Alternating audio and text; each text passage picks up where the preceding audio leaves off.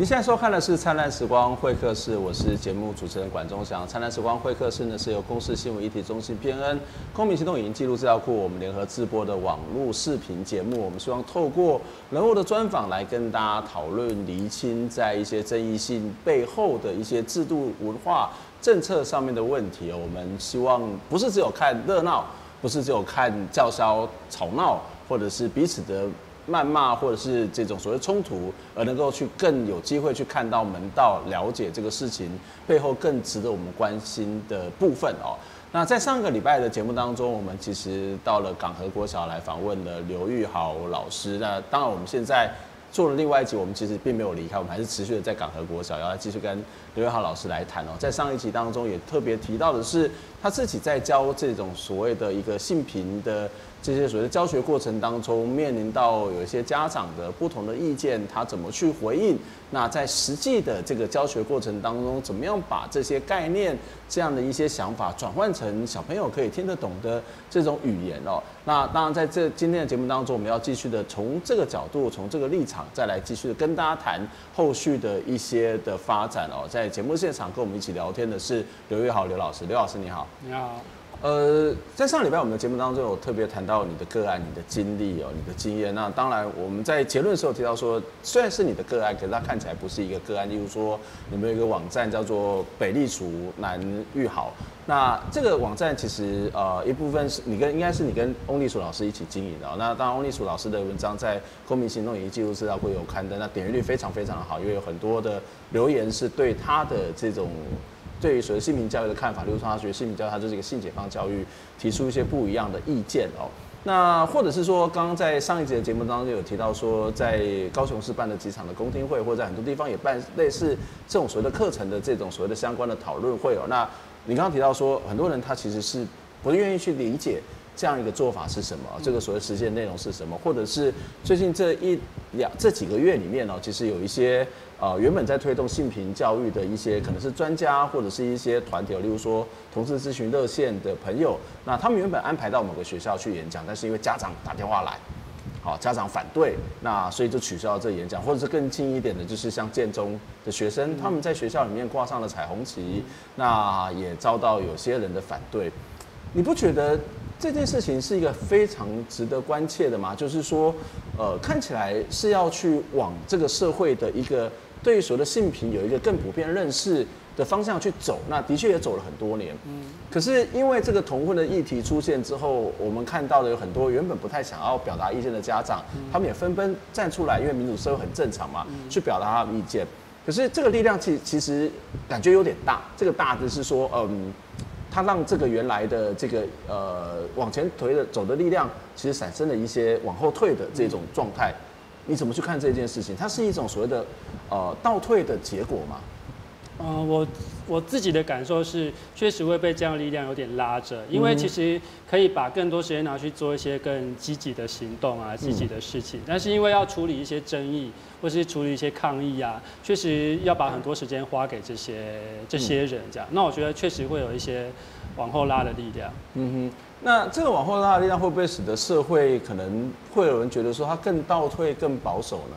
我觉得会啊，因为就是说议题本来是一直往前进的。就比如说我们刚才谈呃性教育，那要不要分龄？我觉得这是很可以讨论的。那我自己也还蛮同意是分龄的。嗯。但是怎么分龄，切在哪个线？那呃乡下的学校跟城市的学校有没有不一样？等等的，等等，就是它有很多的影响变因嘛。那这个可都可以很好的讨论。比如说老师、家长或是所谓学者专家一起来讨论说性教育要做，那要怎么分离？但是我觉得现在不是，现在都是光是处理说到底要不要性教，要不要性教育这件事情就已经卡在那边了。嗯、那那不赞成，他就一直抓着不放的时候，你就没有办法再往前走，嗯、去进行更前一步的讨论了。嗯，对啊。所以你本个人是很欢迎的，然后也希望我们好好的，好啊，你有不同意见我们就来谈，然后到底该怎么教，而不是完全不教这件事情。嗯嗯、那至于怎么教？呃，彼此坐下来好好聊，这是、嗯、这是可以的。对，或包含说，像有的家长会说，他们要进来观课，我觉得也不是不可以谈。嗯，对，当然如果基于我的肖像权、隐私权，我是可以拒绝的。但是我觉得要谈好啊，那但是我们要用什么机制来让啊、呃、家长进入学校来看一个性平的课程？我觉得也是可以谈的。但是现在不是，就是大家都觉得就是先先先打死你再说这样。嗯，所以其实他可以不用那么对立嘛。嗯，他事实上是有很多的讨论。嗯、可是，嗯，会不会是因为你比较特别，就是说你可能身经百战，或是你可能有比较强的这样的一个意志，或者是你比较有多的这种所谓的在教学上面或者在知识上面的经验？那会不会有些老师他们其实想教？嗯或是他们已经教了，可是面临到这样的一个状况，他是往后退了。嗯，你对这些老师有什么样的建议？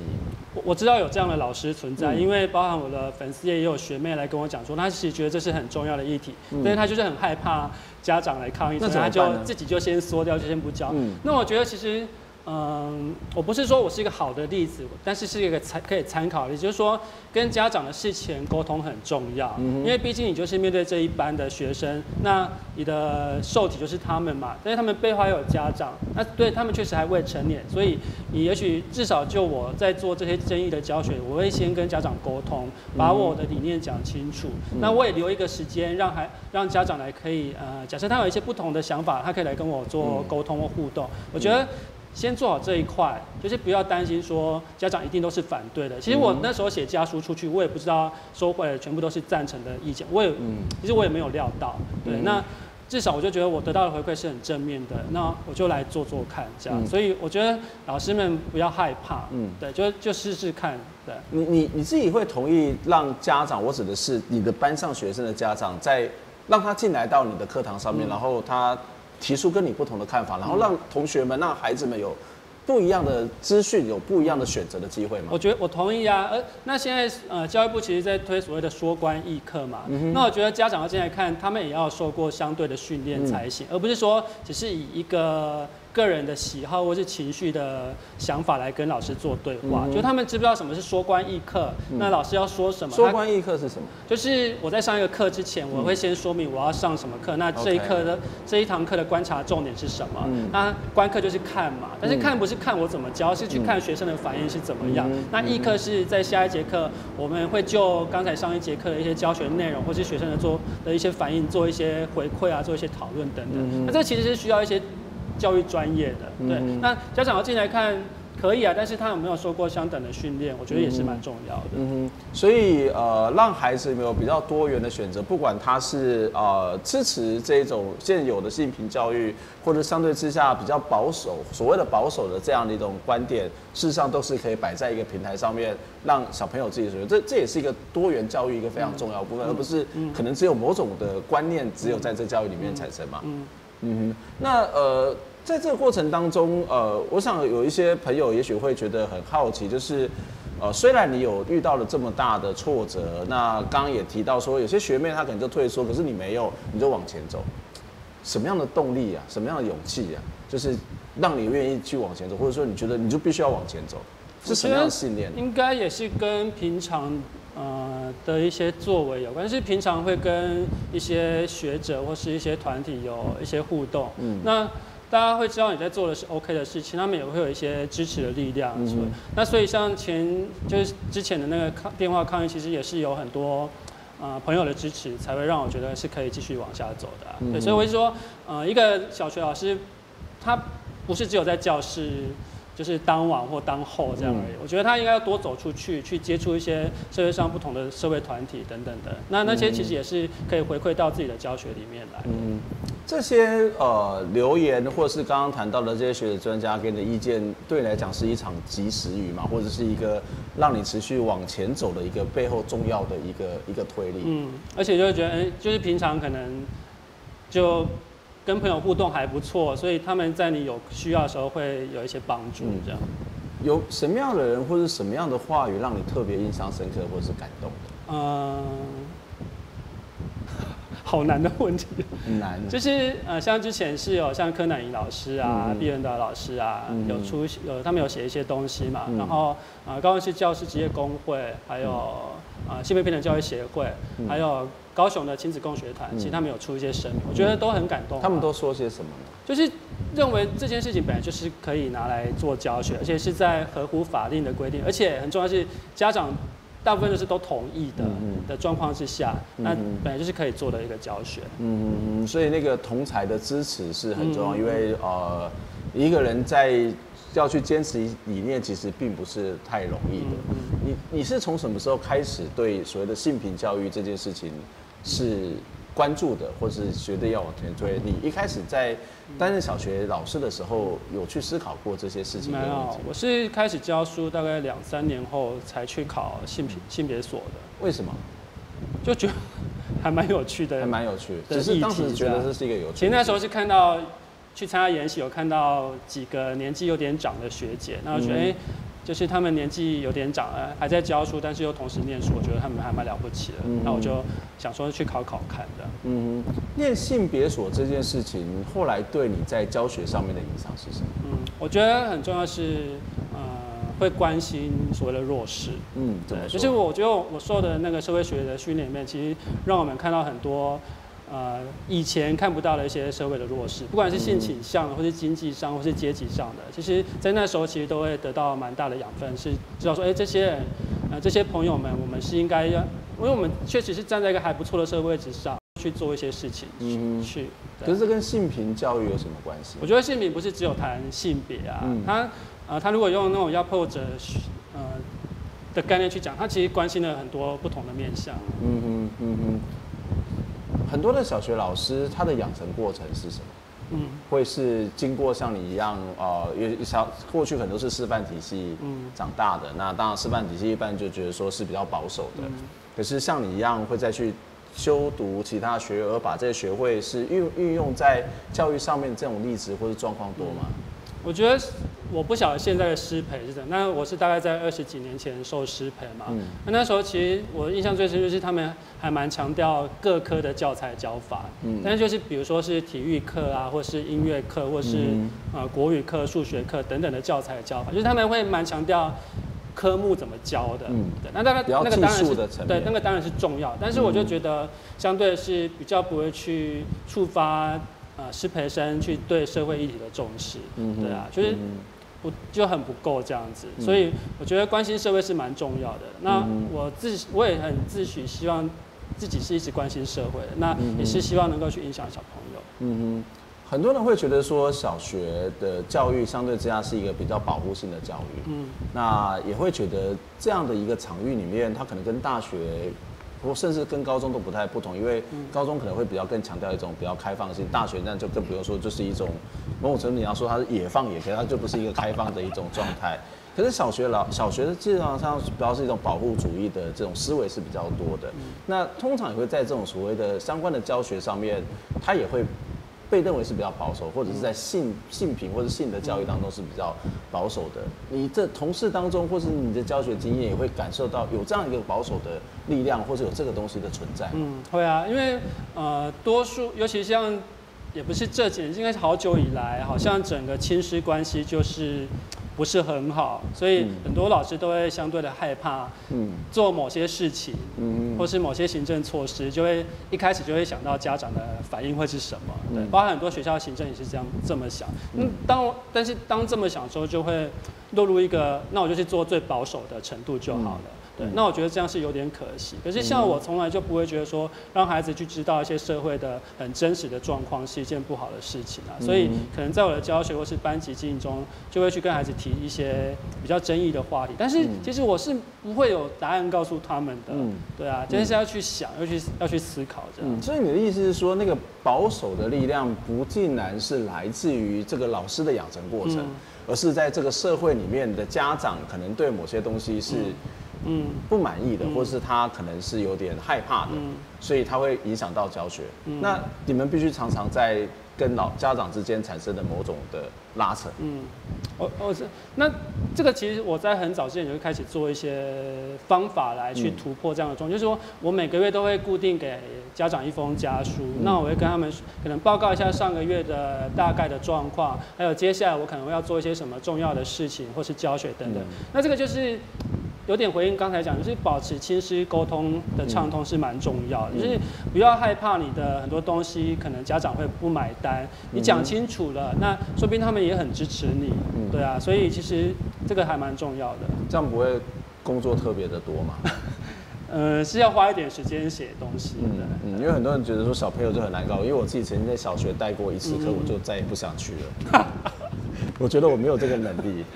对你，你，我觉得其实对我来讲是很厉害，就是你可以去呃花很多时间在朋友小朋友身上，还要去跟他的家长做一些互动，因为家长其实越来越。会希望介入到这个教学的过程，因为很多都是宝贝嘛。嗯嗯嗯，所以应该会特别的辛苦吧？我觉得就习惯了。习惯。嗯，其实在，在呃我们在录影的现场，这个刘玉豪老师的背后其实有两张的纸，我觉得蛮好，一个找蓝天，一个反空屋。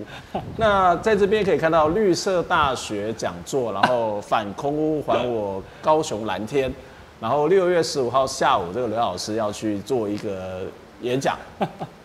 你你蛮闲的哈，不是你的，你这是在学校里面的教学这么多，然后外面还有这么多的啊杂七杂八的事情，或者是很多的公共议题，你会去关心。我们先休息一下，再回过头来问一下刘老师，为什么你这么闲？为什么你要花这么多的时间再去做这些公共事务的参与？我们先休息一下。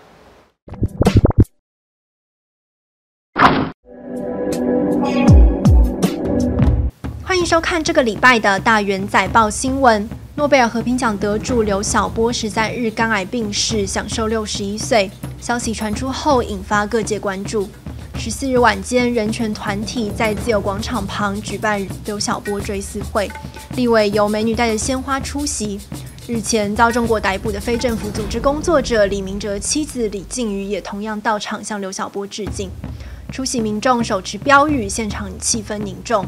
主办单位放了一张空椅子，象征诺贝尔和平奖得主刘晓波将永远缺席，也呼吁中国尊重家属对后事的安排，并且释放刘晓波遗孀刘霞，让他重获自由。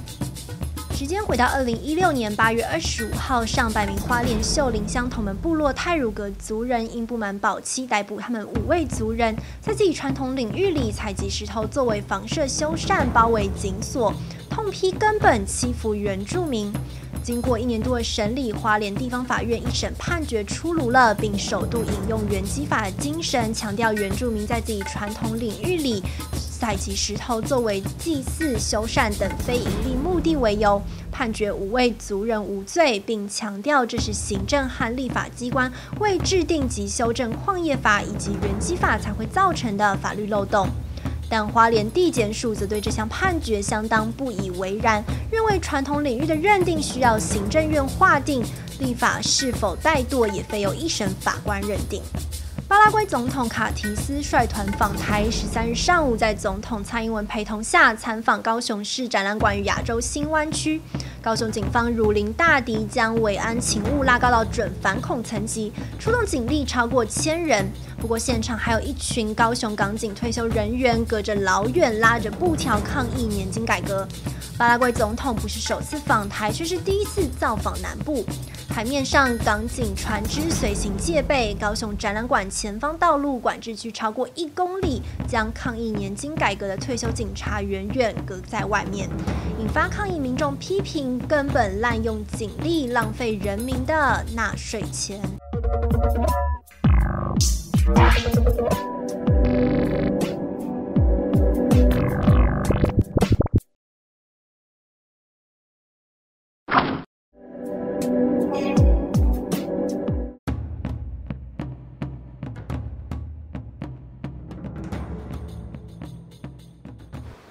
欢迎回到《灿烂时光会客室》节目的现场，我是节目主持人管中祥。我们今天来到高雄的小港的港和国小，我们在今天的节目当中一样要延续在上个礼拜跟大家专访的刘玉豪老师。因为呃，在之前曾经因为他在课堂上面去做某种的呃保险套的这种所谓的教学，那引发了一些争议哦。我们让老师有一些比较完整的时间来把这个问题谈清楚。当然不再谈个人的问题而已，而是要把它拉到整个台湾的呃这个小学的教育或者整个性平教育的一些发展哦。在啊上一段的节目当中，刘老师有提到说，他其实念了性别研究所之后。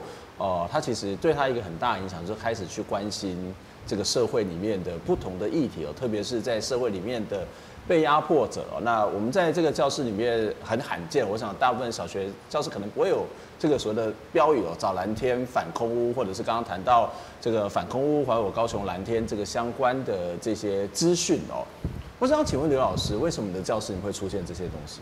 嗯，因为其实我除了做性别，其实我之前也有参加环保团体。嗯哼。对，那我觉得环境本来就是一个人生存很基本的东西，所以我觉得很重要。嗯、那其实也跟我的所在地有关，因为我在小港，其实小港也是高雄空屋。嗯，呃，不良率很高的，这附近的大林对对对，等等的。那、嗯、所以我，那其实我自己是不住小港，但是我觉得小朋友就还蛮辛苦的、他们从一开始早上起床到睡觉都是在小港，嗯、那我觉得他们。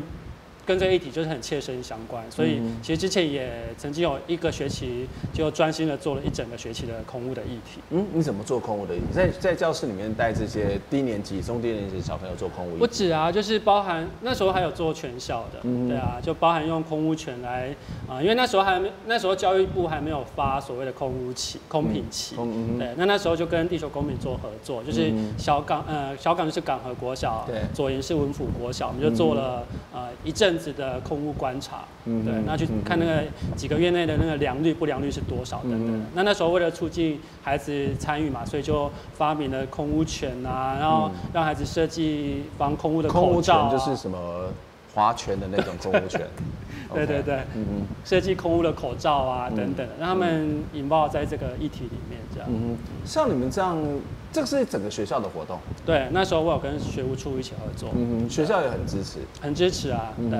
一般的学校通常也都会觉得分内的事情做好就好了，嗯、为什么你们会特别要去关心这些议题？这跟你们位在小港这些这个地方是有关的吗？嗯、呃，应该是说我们我我自己觉得我学校的老师们、同事们都还蛮。理理性的，就是如果你好好跟他解释一些事情的话，他们是可以接受的。那、包含那时候我想要做空，其实有去跟主任稍微讲过，对，那他们他也觉得，哎、欸，这个对孩子是好的，嗯，这个对孩子是好的，这个很重要，所以他就觉得那就花一些心力来做。那但是也有找一些同事一起来做，不是只有我一个。嗯嗯嗯，小朋友那时候的反应怎么样？就还蛮嗨的啊，因为我我我感觉你们学校学都一直都很嗨。因为我是喜欢让学生嗨的老师啊，Okay. 对啊，所以我设计那个游戏，我就是让儿童称谓的时候让学生出来玩嘛，那玩瘾的人就可以去升那个空屋起。虽然升空屋起代表那天空品不好，但他们为了能够升那个起，就会觉得很兴奋，这样。嗯对也是透过一些游戏，透过一些方法，比较是寓教于乐的方法。嗯，这就是你在把你的社会实践去放投入到，或是融合到一个教学里面。呃，其他学校会做这样的事情吗？类似去关心社会议题，应该也是有，应该那时候文府国小老师也很很投入啊。嗯嗯嗯嗯。除了去关心这种所谓的空气污染，你本身也参加环保团体。那呃，我们知道在最近这几年有关于高雄的同志游行，其实你也有蛮多的参与嘛。嗯，有参与，对，嗯，都做什么样的一个工作呢？就是各个组别之间的。同整啊，规规划这样。嗯嗯嗯呃，可是就像我刚刚讲说，小学老师其实有一定程度的忙碌。例如说，嗯嗯我其实有时候会去小学里面去做，像礼拜三，像我们今天录影是礼拜三嘛，那刚来的时候你在研习嘛，啊，所以礼拜三下午很多老师都要去研习。然后其实我真的不太喜欢去中小学研习，因为 老师们其实是被迫来的，某某种程度上面就是不是说研习内容好或不好问题，因为他。他可能就很忙了，嗯、所以他来这边他都要改作业，嗯嗯、然后要去出考卷，嗯、好，然后其实有时候感觉就是像像在有些大学上课一样，就是哎、下面老师们都在忙自己的事情。那这个当然是没有一种可能个人的自由、个人的自主，可是他也反映出他必须要利用这个时间去做，然后可能通常也许到四点多就结束。那通通常这个学校要求我们都希望我们早一点，为什么？因为老师要回家接小孩，或是要买菜，很忙哎。你不太忙啊？是吗？因为你不需要接小孩买菜，但我也很忙啊。那为什么还要去投入这些呢？这些投入这些不会影响到你的教学吗？或者别人就说你就好好教书就好了，为什么还要去做这些事情？嗯，我觉得是。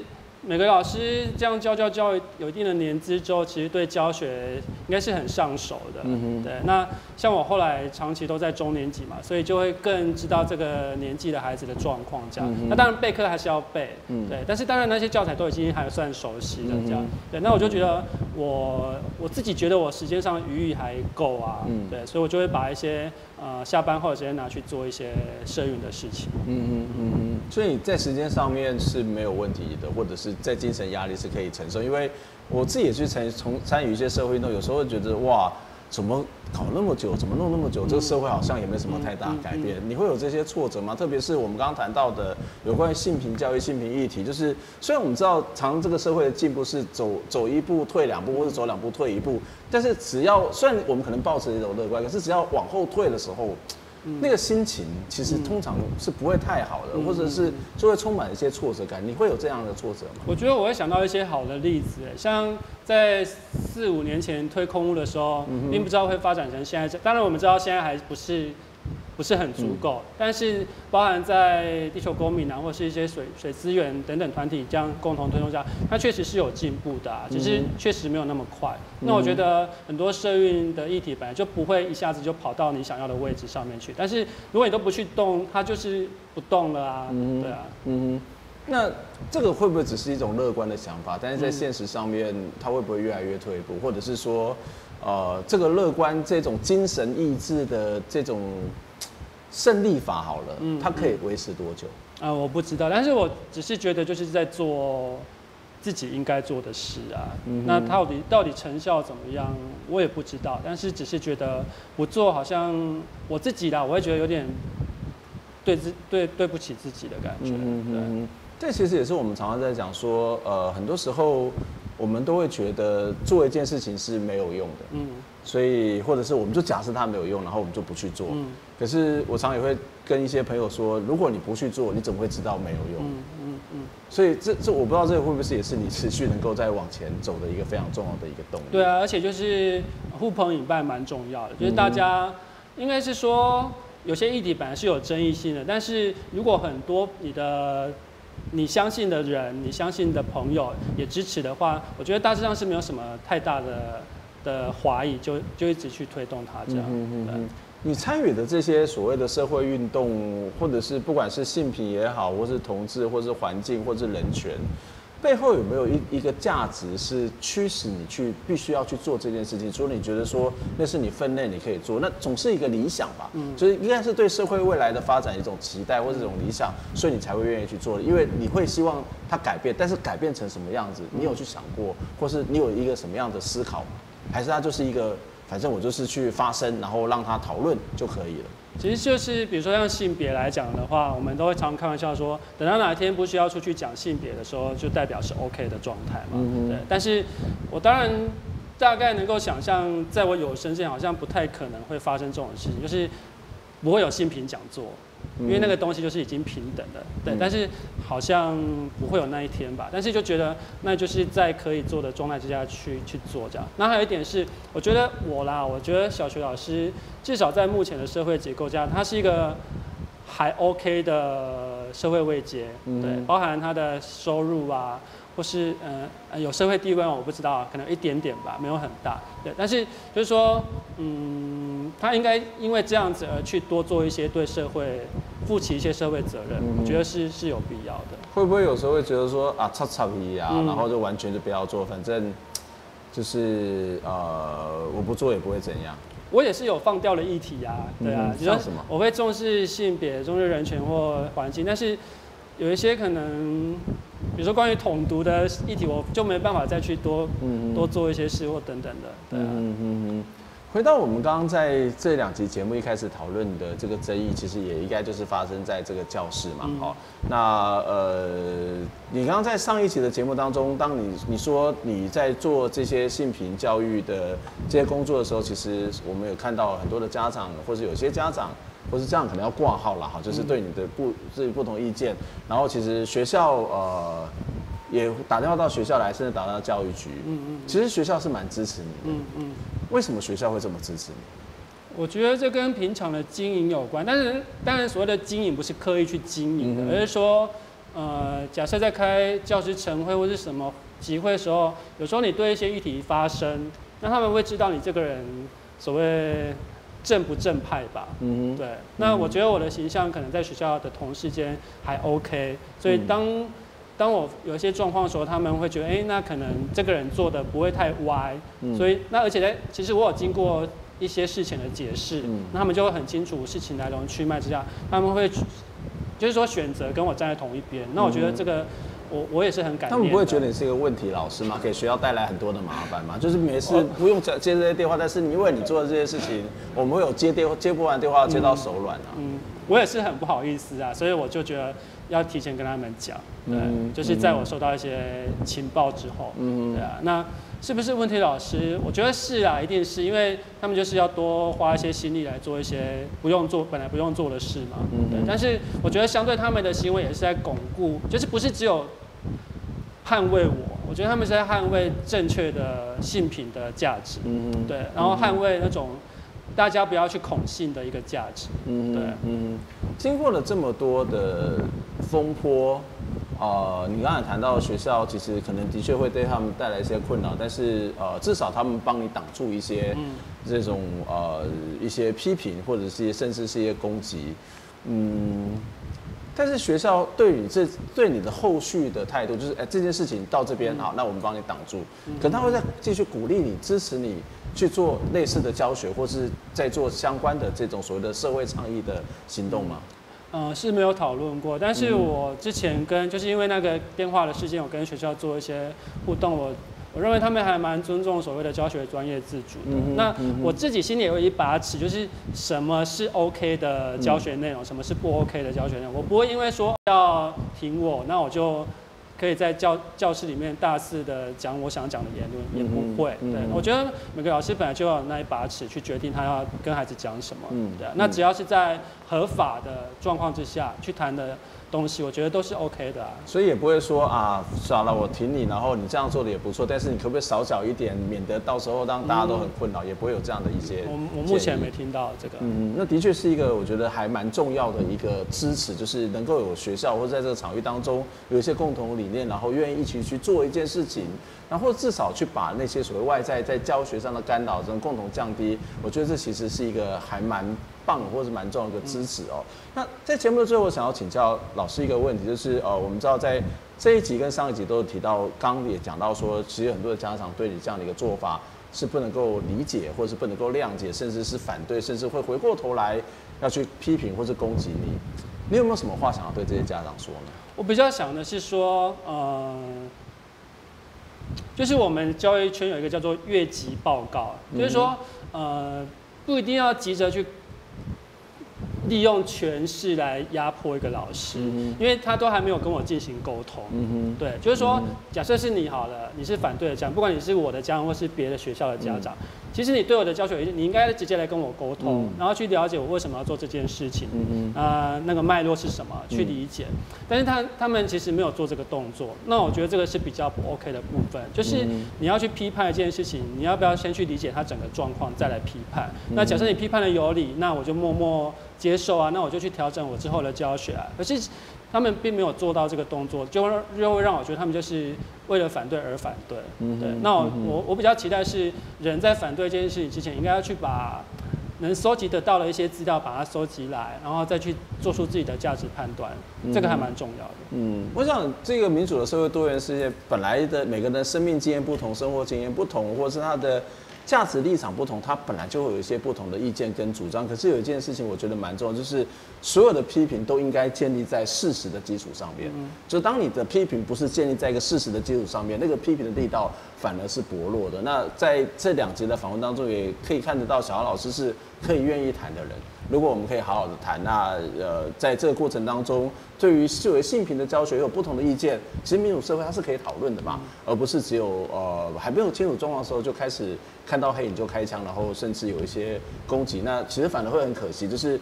呃，当我们不理解别人在想什么时候，就开始提出一些批评，我觉得会让更多的彼此的误解会更大，那个冲突其实会更激烈，那反而很多事情没有办法谈，甚至连朋友可能都做不成。嗯，我觉得这是一个非常可惜的事情。那非常谢谢小豪老师花这么长的时间来跟我们做这样的讨论，希望以后有相关的问题也可以再继续请教你。那我们今天节目这两集的节目当中也谈了就有关于这个从。呃这个所谓的保险套的这些教学，一直谈到呃整个台湾怎么去看待一个不同意见者的这个过程哦。那也看到一个小学老师怎么样去呃在他的教学里头，在他的生活里面去关心参与这个事情。那我想这也是给我们一个很好的一种思考。那再一次感谢小豪老师。那我们下礼拜空中再会，拜拜，谢谢大家。